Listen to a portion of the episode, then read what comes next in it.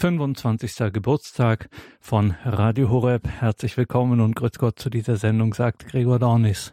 8. Dezember 2021, der Radiogeburtstag von Radio Horeb, der 25. Wir feierten und feiern es immer noch an diesem Tag und in diesen Tagen die großen Jubiläumsfeierlichkeiten bei unserem Online-Kongress Samstag und Sonntag, 11. und 12. Dezember dürfen Sie auf gar keinen Fall verpassen, liebe Hörerinnen und Hörer.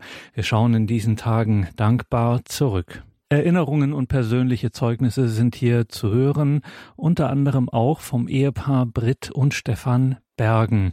Die waren vor einigen Wochen bei einem Weggefährten, Mitarbeiter von Radio Horeb von den ersten Tagen dieses Radios an, Günther Lindinger, Unternehmensberater und seinerzeit Gründungschefredakteur von Antenne Bayern.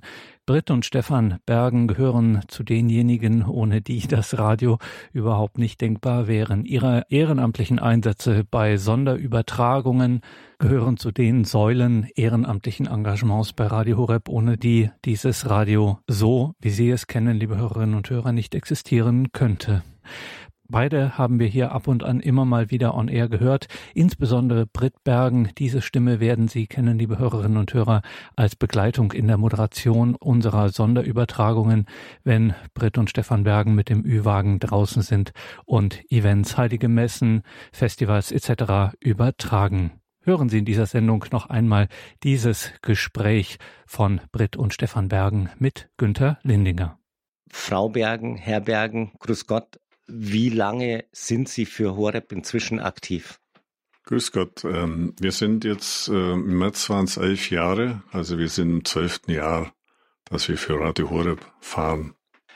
Sie sind, Sie sagen fahren, vor allem mit dem Übertragungswagen aktiv und im Grunde, wenn man übertreibt, von Helgoland bis Freilassing, die ganze Republik. Was waren denn so die entferntesten Stationen bisher? Ja, wir fahren also schon Deutschland rauf und runter. Im Norden äh, ist, äh, sind einige Diözesen, die diese Übertragung nicht zulassen. Deswegen ist da weniger. Aber sonst sind wir eben von ganz im Westen, was ist da, Aachen und Freiburg, äh, bis jetzt gerade von, von ein paar Tagen Görlitz an der polnischen Grenze, also Neue Zelle, wo wir eine Priesterweihe-Übertragung haben. Und von Süden natürlich Beiderschwang ist ja kaum zu überbieten. Und Norden, was ja Aachen, Krefeld. Ähm. Also einmal quer durch. Beide Sie als Paar, Ehepaar, sind aktiv. Wer macht was? Frau Bergen, was machen Sie, um das unseren Hörern nochmal klar zu machen? Ich bin dabei bei den Außenübertragungen und unterstütze meinen Mann, wo er mich braucht und wo ich mich einbringen kann und in der Moderation. Und die Moderation, das hat sich vor vielen Jahren ergeben, als wir festgestellt haben, dass es sinnvoll ist, den Hörer ins Bild zu setzen. Es gibt doch immer wieder auch Sonderveranstaltungen mit hm, Dia-Beiträgen oder Kurzfilmen oder dergleichen, wo ein paar Worte dazu gesagt werden müssen. Ja. Bei den Übertragungen sind Sie äh, quasi die Stimme, die die Übertragung begleitet. Ihr Mann macht sich wieder mal kleiner. Ich darf das sagen, weil ich ihn lang genug kenne. Ähm, er fährt einen Ü-Wagen, klingt so, er ist der Fahrer. Äh, Herr Bergen, äh, erzählt ein bisschen, da steckt ja mehr und viel mehr dahinter. Also ich sage immer, ab Freitagmittag äh, sich die fünf Buchstaben in einer bayerischen Barockkirche äh, bei minus zehn Grad platt drücken. Es ist wirklich ein bisschen mehr. also fahren tut Britt und auch der Simeon, äh, der ab und zu als Praktikant jetzt auch schon mitfährt. Ihr Sohn. Also weil ich ganz ungern äh, am Steuer sitze oder überhaupt mit dem Auto unterwegs bin. Aber das Rausfahren hat eben einfach eben die Wegstrecke zu den Pfarreien zu fahren. Der Umfang äh, der Arbeit beschäftigt uns schon viele Stunden pro Tag und sieben Tage die Woche über das ganze Jahr. Also wie oft sind Sie im Durchschnitt in Einsätzen äh, an den Wochenenden unterwegs pro Monat? Äh, pro Monat kann ich es gar nicht sagen, äh, weil das ist zu Oder im Jahresschnitt, ja? Ja, ja, ich habe einen Jahresschnitt immer wieder, ich mache da eine Statistik und da ist eine Zahl, die immer wieder plus minus 84 Ausfahrten im Jahr äh, sind wir draußen. Das sind ja mehr als Wochenende ein Jahr hat. Das heißt, da ist noch zwischendurch auch was da. Genau, ähm, ich werde immer mal wieder gefragt und ja, und jedes Wochenende, dann sage ich regelmäßig nicht nur Wochenende. Okay, bisschen Understatement, was uns und auch die Hörer hier bei Radio Horeb auch sehr interessiert. Wie sind Sie denn vor elf Jahren oder vielleicht ist es länger her auf diesen Sender gestoßen? Was war der Impuls oder wie auch immer?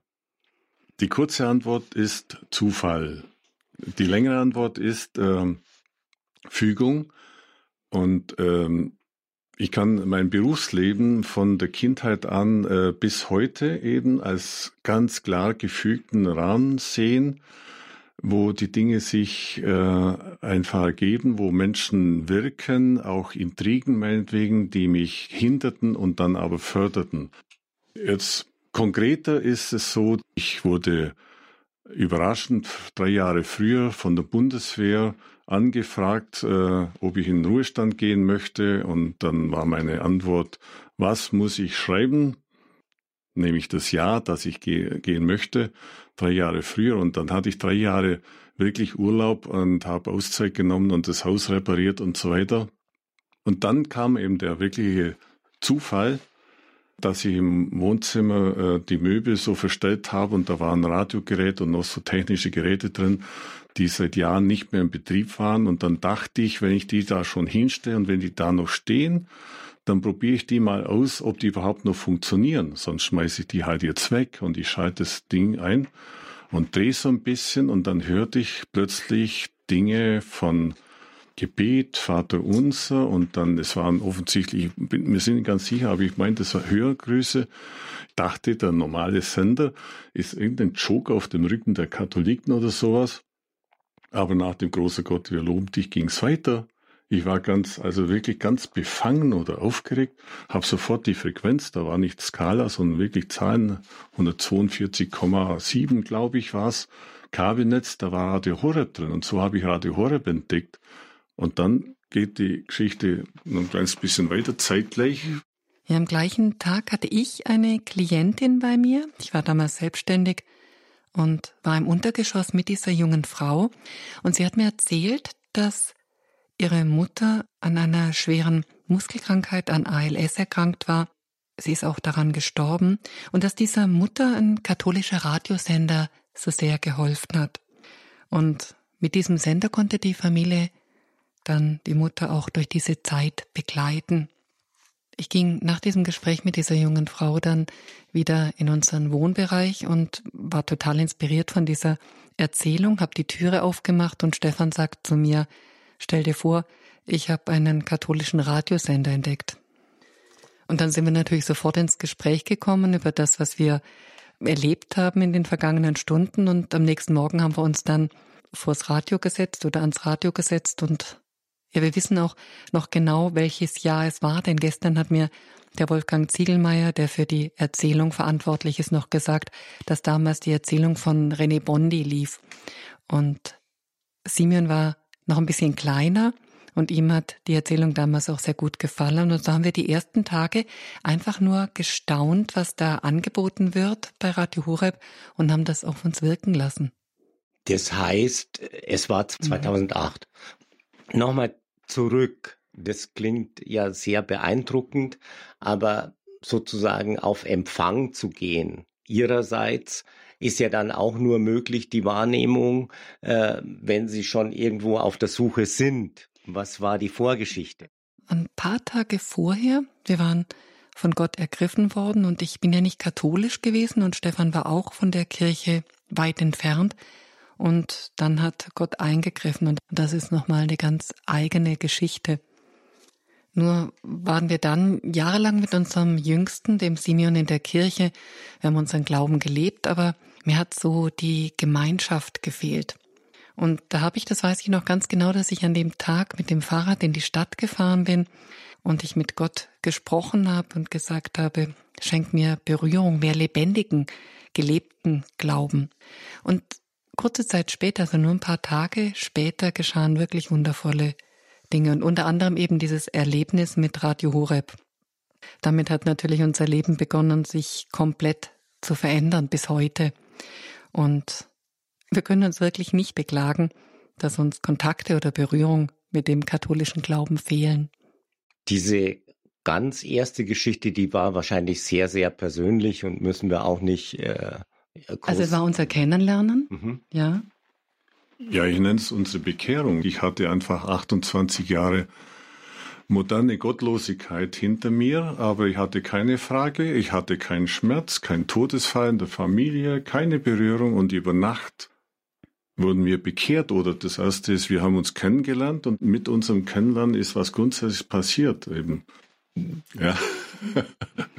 Das ist eben so mein Glaubensleben ist eben aus äh, familiären äh, Kindheits wunderbar katholisch auf einem kleinen Dorf in der Nähe von Memmingen aufgewachsen, nur katholisch, jeden Morgen vor der Schule in die Kirche gegangen, Ministrant gewesen und mit 13 wurde ich schlau. Mit 13, 12, 13, da wusste ich, wie es geht, da brauchte ich keinen Gott mehr und dann ging's los. Eben dann 28 Jahre modern gottlos, ganz normal, einfach, was kostet es?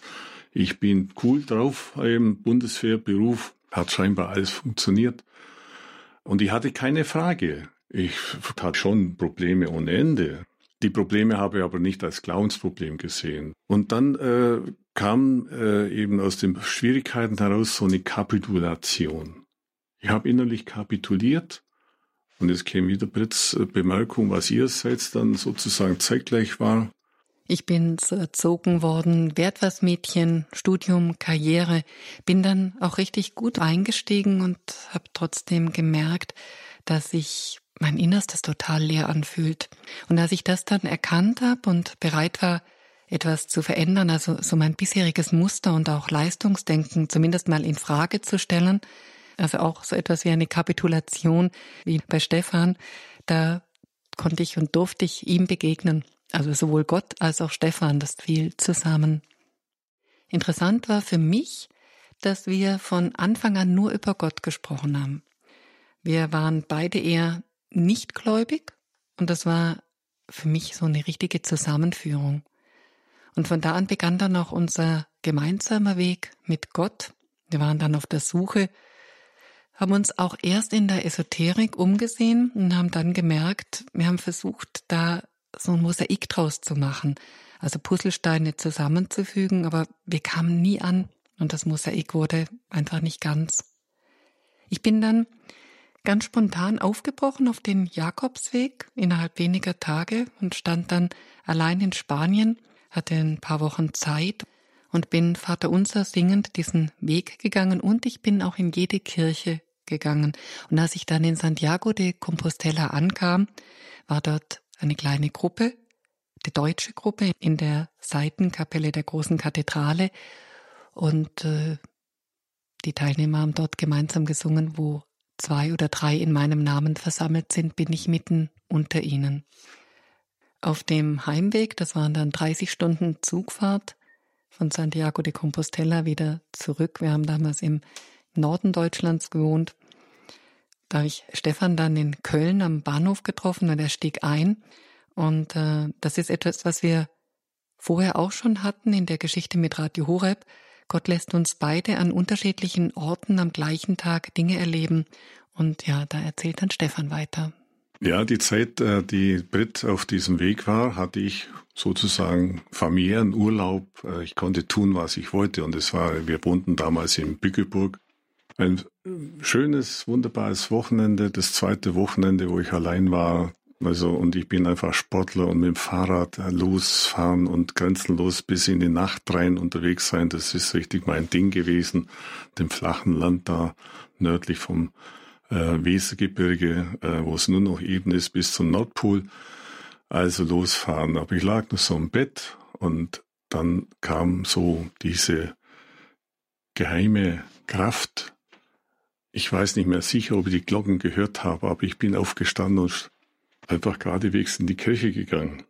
Das erste Mal seit eben, was weiß ich, vielleicht war ich zu einer Hochzeit mal auch schon in der Kirche, aber eben einfach nur als Gegenstand, eben seit 28 Jahre plus. Und ich bin am nächsten Sonntag wieder in die Kirche gegangen und dann in meinem Sehenzustand, wie er halt war, ja, eben nach so und so vielen Jahren ohne Beichte und ohne irgendwelche Erforschung hat es mich hingezogen, auch schon zur Kommunion zu gehen. Und von da an sind wir oder ich oder wir mhm. dann jeden Sonntag in der Kirche. Wir haben begriffen, was, äh, wo der Kern des Lebens ist. Lass dein Angesicht dann sind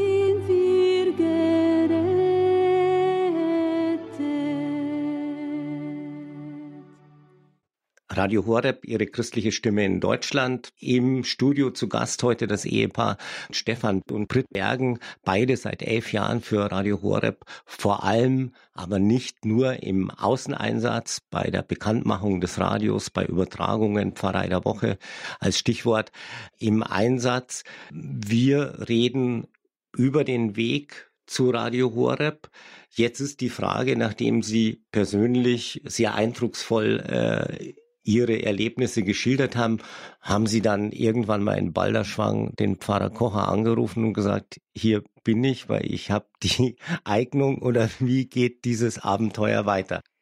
Wir haben dann regelmäßig weiter Radio Horeb gehört und mittags kam damals, ich weiß nicht, ob es schon Talk- und Musiksendung hieß, aber da hat der damalige Leiter der Öffentlichkeitsarbeit angekündigt, dass er in unserer Nähe am kommenden Sonntag Zeugnis gibt aus seinem Leben. Und dann haben wir gesagt, da setzen wir uns auf die Räder, da fahren wir hin, das wollen wir hören. Und äh, das war sehr beeindruckend, was er damals erzählt hat und sehr untypisch eigentlich für Stefan. Hat er gesagt, was dir was, zu dem gehen wir mal hin, dem sagen wir Hallo.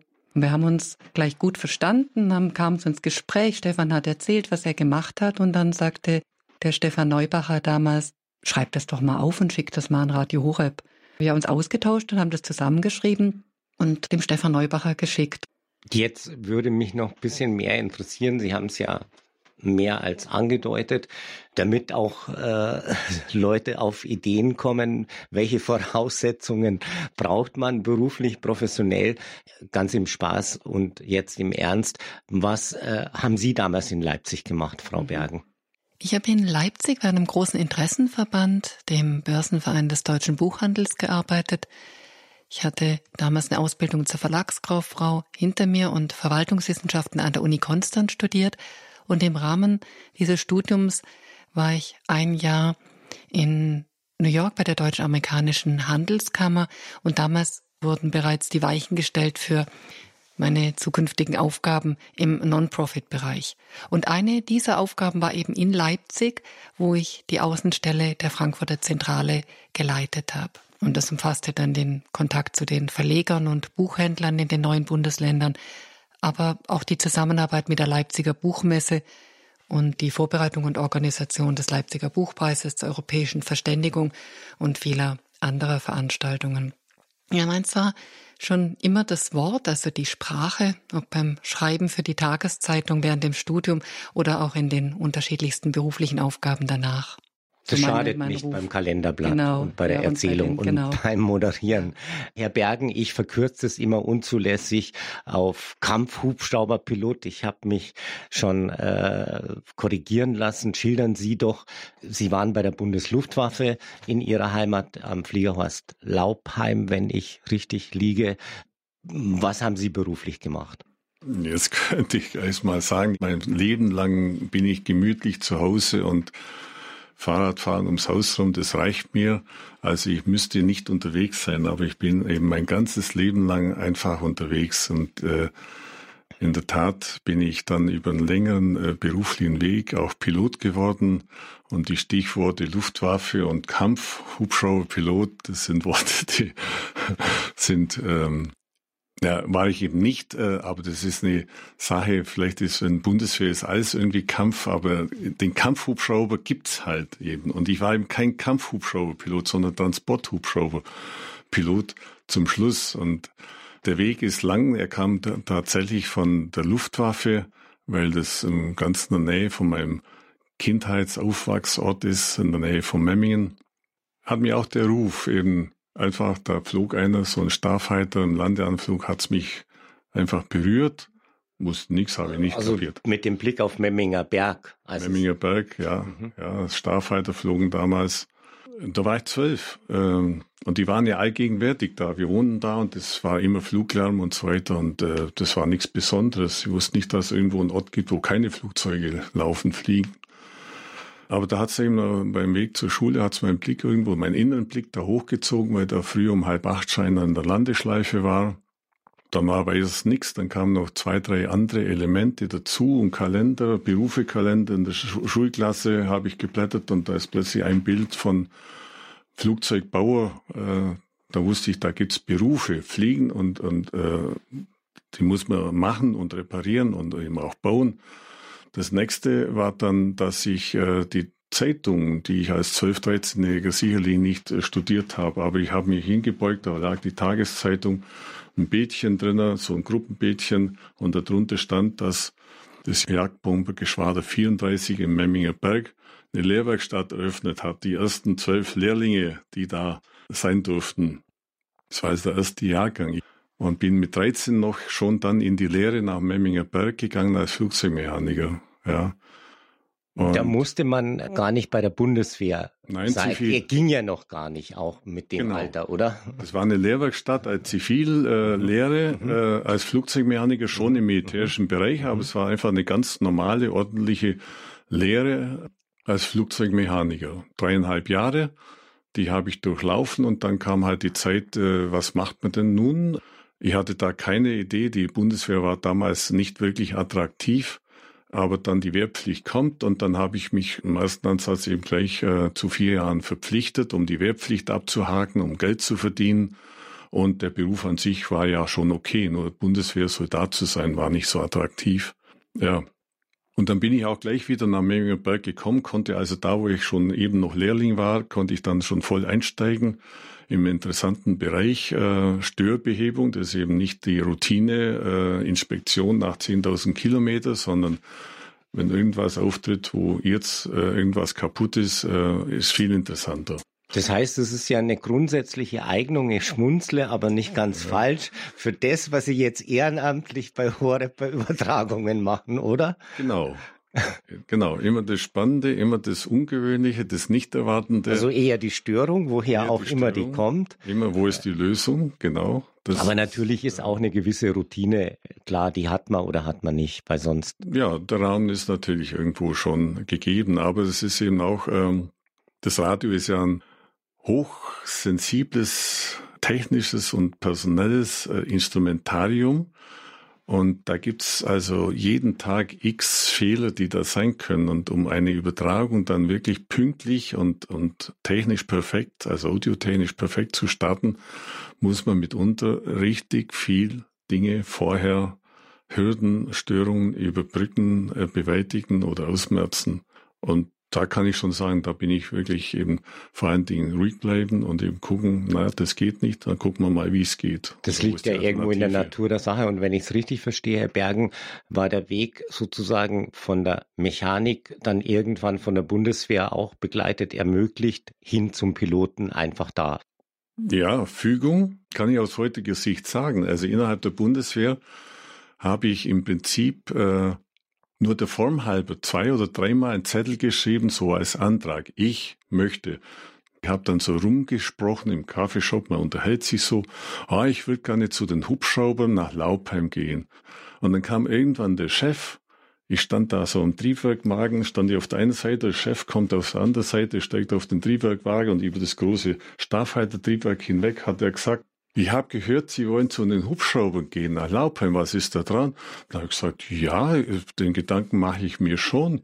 Dann sagt er nur, wenn Sie das wollen, dann jetzt gleich, weil Sie blockieren anderen Leuten die Stelle. Und damit musste ich wieder auf Aufforderung eigentlich nur so einen kleinen Vierzeiler schreiben, ich möchte gerne nach Laubheim Hubschrauber.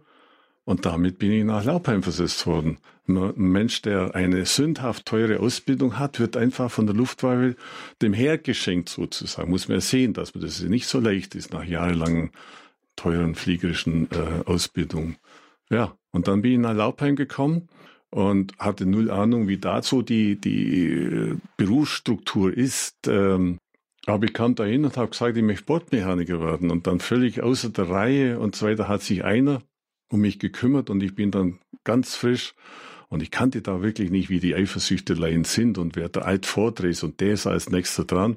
Nö, ich kam da von Memmingen und nach 14 Tagen bin ich das erste Mal mitgeflogen und dann der gute, ehrwürdige, schätze ich sehr, Hauptmann Fellmet, ich kenne den Namen noch, hat mich an der Hand genommen und bin sein zweiter Mann geworden und bin dann schon regelmäßig mitgeflogen. Null Ausbildung, die habe ich dann nachgezogen. Sehr viel. Ich war zehn Jahre dann nur auf Lehrgängen. Und dann war ich Bordmechaniker irgendwann. Oder Bordingenieur kann man auch sagen. Habe dann insgesamt in dem Rahmen sechs Berufe gelernt. Meister in, also alles im fliegerischen Bereich, aber sechs komplett eigenständige Berufsbilder habe ich abgeschlossen. Ja. Und dann kam noch ganz was Kurioses. Ähm, dann war auch wieder so so was. ja, wie geht's weiter? Ich war immer noch kein Berufssoldat, aber diese Tätigkeit, die hat nur Sinn gegeben, wenn ich Berufssoldat war, sollte ich irgendwann aussteigen. Also haben äh, viele Leute, die an ähnlicher Stelle sind, eben waren bestrebt, eben sich zu qualifizieren für einen Berufssoldaten. Und dann war mein Jahrgang dran und es ist ein einziger aus den ganzen, äh, aus diesem Hubschraubergilde, Transporthubschrauber, das sind ja alle Regimenter, dann die deutschen Bordmechaniker sind da am Pool und eine einzige Stelle war noch zur Verfügung. Und die hat einer gekriegt, der eben ein oder zwei Punkte besser war als ich, wenn man so will. Ja. Und dann sind eben die anderen Lehrer gegangen. 14 Tage später kam von Personalbearbeitenden Stelle aus dem Ministerium, ob die etwas schlechteren, zwei Stück eben aus Laubheim äh, damals, ob die Interessen hätten für eine Pilotenlaufbahn.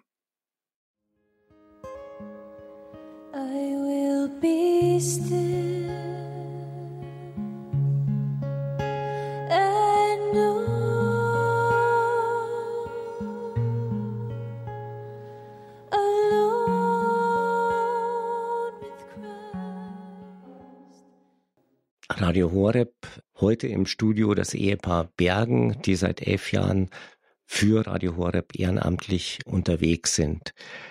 Jetzt äh, genau. lassen Sie uns nochmal äh, reden, der Kontakt über die Öffentlichkeitsarbeit von Radio Horeb nach dem äh, Treffen. Wie fing es dann an? Sie waren ja wahrscheinlich, ich erinnere es nicht, nicht vom ersten Tag dann äh, jeweils auf dem Ü-Wagen oder in der Erzählung oder im Kalenderblatt unterwegs. Frau Bergen, wie, wie ging es da weiter? Damals kam ein Anruf ich glaube, das war von dem Stefan Neubacher, der sagte, dass für die Technik jemand gesucht wird. Es war klar, dass Thomas Hösel, der damals mit dem Übertragungswagen unterwegs war, jemanden braucht, der ihn begleitet. Und ich weiß auch, und ich denke, das dürfen wir auch so offen sagen, dass Stefan nach seinem Ausscheiden von der Bundeswehr einige, ja, richtig interessante Angebote aus der Wirtschaft bekommen hat. Und er hat damals gesagt, ich bin seit ich 13 bin im Berufsleben und das reicht, das ist jetzt einfach gut. Da die ganzen Angebote ausgeschlagen und jetzt kam eben dieser Ruf von Radio Horeb und da war nicht gleich dieses, oh ja, lass uns das machen, sondern ja, es war eigentlich eher ein Ringen und auch immer wieder dieses, hm, die werden doch jemand finden und jetzt warte ich mal ab. Aber es kam immer wieder ein Anruf und wir haben dann auch festgestellt und stellen immer wieder fest, dass wir von Gott gerufen worden sind und dass wir, ja, wir konnten ja gar nicht Nein sagen und wir werden auch nicht Nein sagen, weil wir immer wieder die Erfahrung machen, wie wir auch beschenkt werden für dieses Jahr, das wir immer wieder geben. Und ja, auch wie es gesegnet ist. Stefan Neubacher hat dann mir so deutlich gemacht, dass es ähm, den Bedarf gibt, eben äh, Übertragungswagen, den Thomas Hösel zu unterstützen, dann habe ich eben zugestimmt, ja, ich kann mir das mal anschauen. Und das war dann in Leutkirch beim Pater Hubertus eine Übertragung. Habe ich mit, mit dem Thomas Hösel verabredet und ich bin mit dem Fahrrad hingefahren. Das waren so 60 Kilometer. Ich habe mir das angeguckt und ich habe vor allen Dingen gesehen, dass um den Thomas mehrere Leute die in einer Radio Horeb Beziehung waren. Ich kannte ja das System innerlich überhaupt noch nicht. Und ich habe gesehen, dass die ganz eifrig den Thomas Hösel unterstützen wollten und da waren und, und wichtig das Kabel anschließen und so weiter. Ich habe mir das sehr passiv angeguckt und habe zum Ende gesagt, Thomas, also das, was du da an Unterstützung brauchst, äh, kann ich dich jederzeit aus dem Stand unterstützen. Aber wenn du andere hast, nimm die mit, lass die machen und ich. Und wenn das drei Jahre äh, äh, irgendwo fehlt dir einer, dann kannst du anrufen, ich komme und unterstütze dich. Das kann ich machen. Da brauche ich keinen Einlernen, keine Übung und so weiter. Das war so der Status. Hm? So haben wir uns getrennt. Und das war im Sommer, sage ich mal, äh, 2000. zehn. Gingen also die Wochen so hin und dann war es Anfang September. Rufte Thomas Hösel mich an und sagt, Stefan, zum ersten Zehnten geh ins Priesterseminar, willst den Übertragungswagen haben. Ich wollte gerade sagen, der ist jetzt Pfarrer in Wallersdorf in Niederbayern, hat sozusagen ausgelernt und ist längst aktiv unterwegs. Frau Bergen, waren Sie denn bei den ersten Einsätzen dann auch schon dabei oder waren Sie der ganzen Sache da noch eher skeptisch? Die erste Zeit ist Stefan mit einem anderen Ehrenamtlichen unterwegs gewesen, mit Milos Marko. Und da hatte mein nicht wirklich autoaffiner Mann die Idee, mit dem Fahrrad zu den Übertragungsorten zu fahren. Und da Radio Horeb ja in ganz Deutschland überträgt, hat er sich damals dann mit einem Ein-Mann-Zelt ausgestattet. Ich habe vorgekocht, das mache ich auch heute noch, damit wir uns immer und überall selbstständig versorgen können.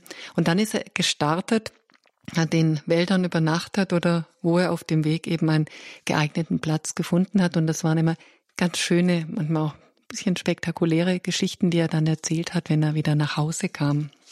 Es ging allerdings nicht allzu lange, weil er ja die Technik vom Übertragungswagen auch verstehen und lernen wollte und Milos Marko auch nicht mehr äh, so in dem Umfang zur Verfügung stand. Und so stand nach einigen Monaten dann der Übertragungswagen in unserem Carport und die Kabel, die gingen durch die Fenster in unseren Wohnraum im Erdgeschoss und rund ein Jahr hatten wir hier dann in unserem Wohnzimmer das Mischpult und diverses anderes technisches Material. Und Stefan hat sich so sukzessive selbstständig eingearbeitet in die Technik des Übertragungswagens. Also mein Mann hat damals gesagt, dann lernst du das genauso wie ich und dann können wir uns da gegenseitig ergänzen oder auch ja abwechseln.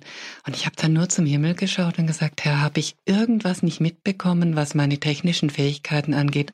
Weil darin liegt wirklich nicht meine Stärke.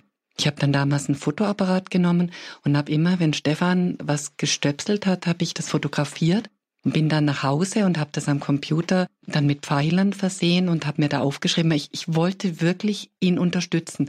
Und wenn ich das nächste Mal in Übertragungswagen geschaut habe und meine Fotos in der Hand hatte, war irgendwie alles anders. Und das muss man dazu sagen, mein Mann ist jemand, der mag überhaupt keine Monotonie, sag ich mal, also wenn es immer gleich abläuft. Das heißt, er hat, er optimiert immer. Und äh, dann habe ich relativ schnell gemerkt, das, das geht gar nicht. Bei mir brannte das Herz so für Radio Horeb und auch für, für die Arbeit der Moderatoren, der Redaktion. Aber die Technik, ja, ich habe es dann einfach gemacht. Also ich war dann da, habe das getan, was ich tun konnte. Simeon war noch dabei und äh, ja, das ging dann schon zwei Jahre und da kam dann auch ein Praktikant dazu. Aber die ersten zwei Jahre habe ich ganz brav morgens in der Kirche einfach um sechs waren wir dann meistens da, haben aufgebaut und ich habe getan, was ich tun konnte. Und dann kam eine Übertragung in Fulda, das war die Bonifatius-Wallfahrt. Die sollte um 10 Uhr beginnen. Das war eine Sternballfahrt, also von überall her kamen Pilger aus den unterschiedlichsten Orten mit den Fahrrädern zu Fuß, Fahnenabordnungen. Und es war 10 Uhr, die Glocken haben geläutet, es sollte losgehen. Und ja, wir schauten uns an, es war kein Einzug zu sehen. Wir haben Blickkontakt gehabt auch zu dem Domkapellmeister, zu dem Herrn Huber. Und er zuckte auch nur mit den Schultern. Und wir wussten also, so geht es wohl im Moment noch nicht los. Stefan hat sich mir zugewandt, Mikrofon in die Hand gedrückt und gesagt, sag was. Und das waren dann insgesamt 20 Minuten, die wir überbrücken mussten. Wir konnten immer wieder ein bisschen den Chor mit hineinnehmen. Die haben schon ein bisschen gesungen. Und ähm, ja, ich bereite mich immer vor, wenn wir zu Übertragungen fahren, habe immer Informationen, weil es mich persönlich auch interessiert. Und so konnte ich ein bisschen was über Fulda sagen, über die Sternwallfahrt, den Dom und auch das Grab des heiligen Bonifatius. Und ähm, das war dann der Einstieg, eben immer bereit zu sein, ob das dann ein Schattenspiel war beim Schönstadtjubiläum, das kommentiert werden musste, oder eben auch bei Anbetungszeiten. Ähm, ja, Gebete, auch da eben den Hörer ins Bild zu setzen über das, was in dem Kirchenraum im Moment stattfindet. Und im Laufe der Jahre kamen dann noch weitere Aufgaben hinzu. Das war dann das Kalenderblatt oder auch die Erzählung und hin und wieder auch für die Spiritualitätssendung oder für das Interview des Tages. Jetzt hat sich ja in den zehn, elf Jahren wahnsinnig viel geändert, also ohne jetzt technische äh, Verbesserungen äh, genau zu erörtern, sondern äh, Radio Horeb kennen heute mehr Leute denn je. Wie blicken Sie denn auf diese äh, gut zehn, elf Jahre zurück? Ja, das ist eine sehr wichtige und spannende Frage, weil ich habe da schon ähm, zentrale Prozesse mit beobachten können und häufig sage ich auch, die auf dem Berg da oben, also da meine ich beides Schrank, das Radio an sich, hat überhaupt keine Ahnung, was da draußen passiert, weil ich bin immer draußen bei den Menschen, die mich angucken mit feuchten Augen. Auch was die Hörerzahlen angeht, äh, habe ich tatsächlich auch eine Zeit lang hochgerechnet. Faktisch, wie viele Leute sprechen mich pro Übertragung an und wer spricht mich an? Grauziffer dahinter. Und das mal Pfarrgemeinden, habe ich mal nachgefragt, wie viele Pfarrgemeinden gibt es in Deutschland? 12.500 etwa. Da kam ich also in den ersten Jahren schon auf 150.000 Hörer, die wir haben müssen, sozusagen. Ich habe die alle gesehen. Schon eine Hochrechnung. Aber da kursierten eben offiziell im Radio so schüchterne Zahlen von 50.000. Da wusste ich, wir haben 150.000 aufwärts. Ich habe bei 300.000 dann aufgehört zu zählen, weil dann kommt man eben so mit so einer Einschätzung nicht mehr seriös das nachvollziehen, weil mich ja nicht dann jetzt doppelt und dreifach so viele ansprechen konnten. Mhm. Dann gibt's eine andere ähm, Art. Äh, ich bin ja da eben nach dem Anruf von Thomas Hösel habe ja zunächst Nein gesagt und dann der Prozess, bis ich dann tatsächlich irgendwo gewusst habe, jetzt bin ich dran. Das hat dann schon noch mal ein gutes halbes Jahr gedauert. Habe ich zunächst eben auf der Basis, was da normal war, Gottesdienstübertragung gemacht aber dann, das konnte ich eben, weil ich ja kein Insider war, immer noch nicht so richtig wusste, wie funktioniert das Ganze denn überhaupt. Ich konnte dann rückblickend so nach zwei Jahren konnte ich sehen, ach, die schicken mich immer ein bisschen mehr, ein bisschen größer und funktioniert immer noch. Also dann schickt man zur Bischofskonferenz, funktioniert immer noch. Aber das kannten Sie ja aus Ihrem Berufsleben, dass es immer ein bisschen mehr wird, oder? Das ist äh, niemandem vorzuwerfen auf dem Berg. Die Zentralen von Radiosendern sind nicht immer der Wirklichkeit ganz verbunden, das stimmt. Da lag ja auch kein Konzept dahinter. Also es war mir schon klar, aber es ist ja irgendwo so, was wollen wir machen? Und, und so, dann bin ich halt irgendwo auf größere, komplexe Dinge wie zum Beispiel die Ulrichstage in Augsburg eine ganze Woche mit ganz unterschiedlichen und Vorträgen im Saal und dann Kirche und Musik, äh, Jugendbands, Night Fever hat alles funktioniert. Also alles, was man mir sozusagen aufgetragen hat, habe ich irgendwie bewältigt. Und dann kommt eben noch die andere Seite der Technik, die eben in diesen zehn, elf Jahren auch gewaltige Veränderungen von Anfängen bis eben heute mit äh, Lichtleiter und digitalisiert ist, ist schon. Also es hat sich, äh, ich sage immer, wir können mithalten, auch wenn man es nicht glaubt, mit allen Großen dieser Erde, Frau Bergen. Also als wir damals angefangen haben, da hat auch die Stefanie Fleig gerade angefangen, die koordiniert die ganzen Übertragungen. Der Thomas Hösel soll, so ist unser Kenntnisstand, sich auch noch selber um die Pfarreien gekümmert haben. Und das hat dann damals die Stefanie Fleig übernommen. Das heißt aber, sie hat den Erstkontakt geschaffen, einfach die Pfarrei angefragt, hat den äh, Kontakt zum Priester hergestellt. Und von da an hat alles Stefan und ich eben als Unterstützung vorbereitet. Das heißt, der Kontakt mit dem Priester, mit dem Mesner, die ganze Weichenstellung, also zu sagen, er ist der Pfarrer und er macht die Übertragung, äh, umfasst das alles gar nicht, weil es eben das komplette Paket war. Und da hat sich in diesen Jahren sehr viel verändert, dadurch, dass das Team Deutschland dazugekommen ist und vor allem eben die Öffentlichkeitsarbeit mit den Mitarbeitern, die ja im Vorfeld schon Kontakt aufnehmen. Wir werden ja tatsächlich logischerweise immer wieder gefragt, äh, wie viele Hörer haben Sie denn? Das ist die übliche Radiofrage, wenn die Werbewirtschaft anruft. Jetzt strahlen wir keine Werbung aus, aber wir wollen es natürlich auch wissen. Ich gebe da immer sehr viel auf solche Einschätzungen, weil wer so viel Fronterfahrung hat, auch wenn es gerade zufälligerweise mit der Bundeswehr ins Bild passt und einem Piloten. Was würden Sie denn heute sagen aus Ihrer Schätzung, äh, Herr Bergen, Frau Bergen, wie viele Hörer nach Ihrer Rechnung gibt es? Über eine Million. Das ist ein Wort. Äh, wir sind ja, der Programmdirektor allen voran, keine Angeber. Sie auch nicht, so meine ich es nicht. Äh, aber der Herr Bergen lag, äh, liebe Hörerinnen und Hörer, immer da in der Zeit voraus. Auszuschließen ist es nicht. dass die Hörerzahl natürlich tatsächlich riesig angestiegen ist. Eine ganz persönliche Frage noch.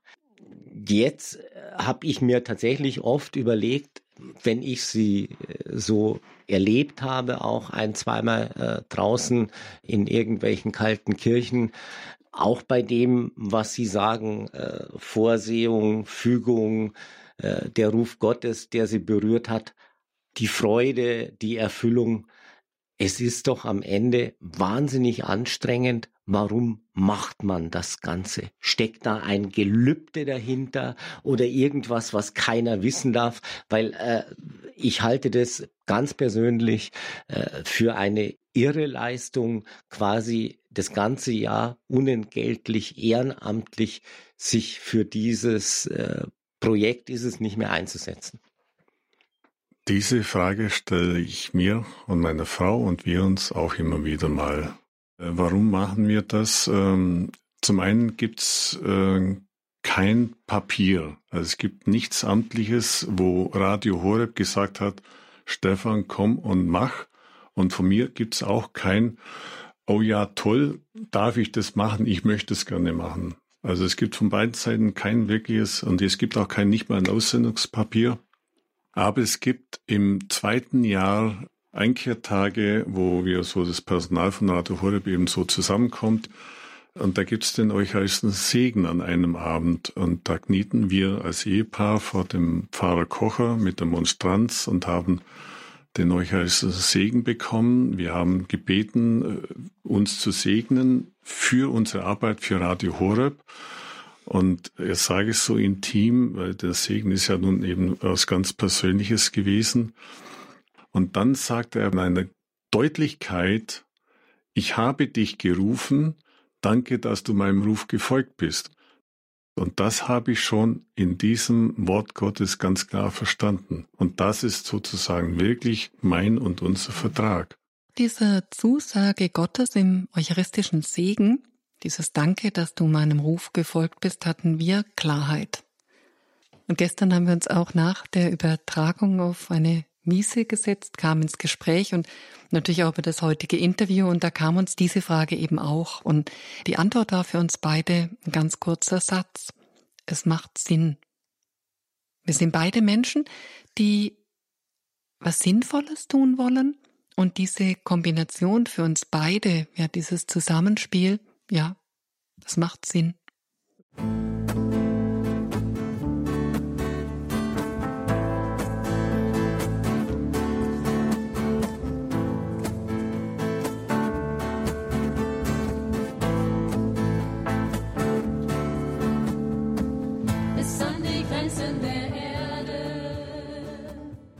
Das war die Credo-Sendung bei Radio Horeb und Radio Maria anlässlich des 25. Geburtstages von Radio Horeb heute am 8. Dezember 2021. Noch einmal der Hinweis, liebe Hörerinnen und Hörer, auf das kommende Wochenende und den Sonntag, also Samstag der 11.